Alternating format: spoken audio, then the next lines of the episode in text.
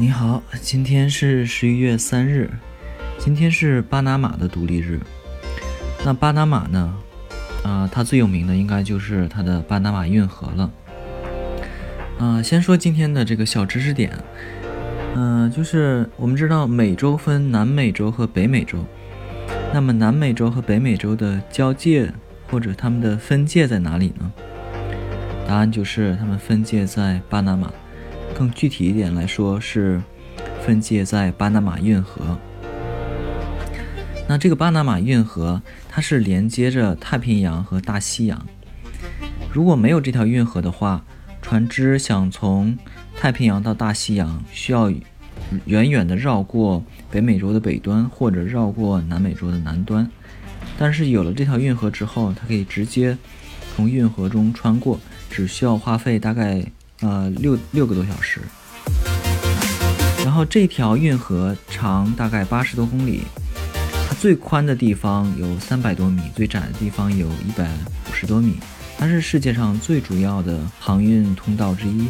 在巴拿马这个地方开凿一条运河的想法呢，其实很早就有有人提出了。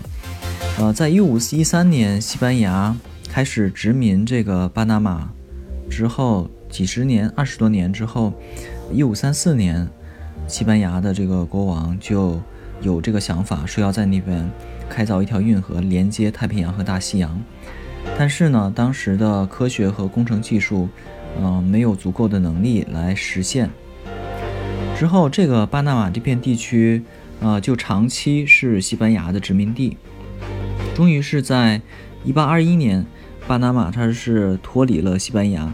然后他加入了当时的这个哥伦比亚，成为了一个大哥伦比亚共和国。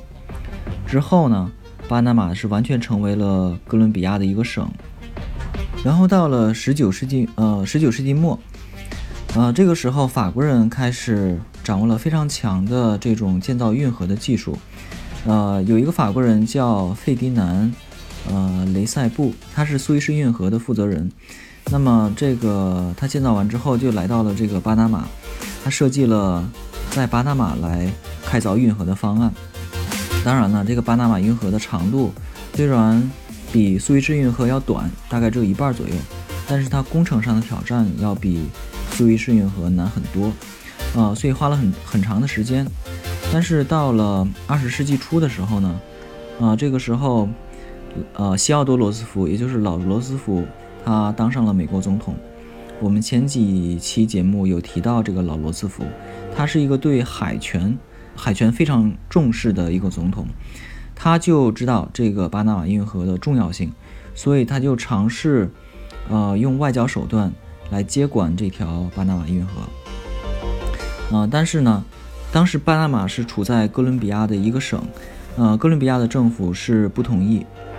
那么怎么办呢？这个时候，美国就支持巴拿马这个地区的他们的一些反对派，爆发了一场独立革命。那么很快呢，就在一九零三年的十一月，是在美国海军的配合下，呃，这个巴拿马就从哥伦比亚的一个省变成了一个独立的共和国。就是在十一月三日这一天，也就是一九零三年的今天，所以呃，巴拿马呢把今天定为他们的这个独立日。两周之后。他就马上与美国签署了这个条约，给美国，呃，建造这个巴拿马运河的权利，还有无限期管辖，呃，巴拿马运河区的这个权利。到了二战左右，各个殖民地纷纷独立，殖民主义已经成为，呃，人神共愤的一个概念的时候呢，呃，美国对巴拿马这片的这种完全的管辖权，也受到了非常大的争议。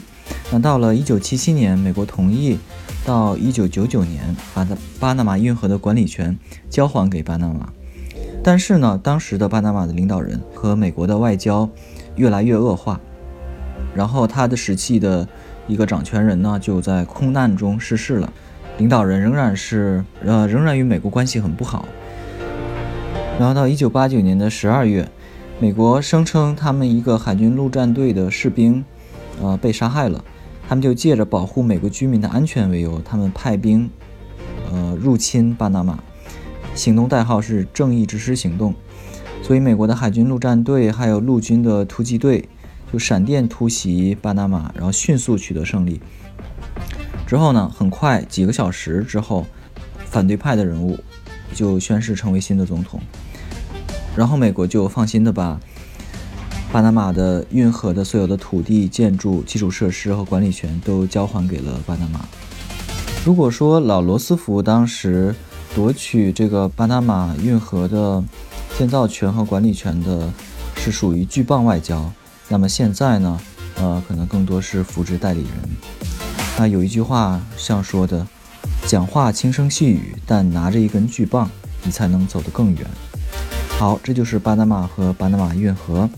请订阅一下这个专辑，我们明天见。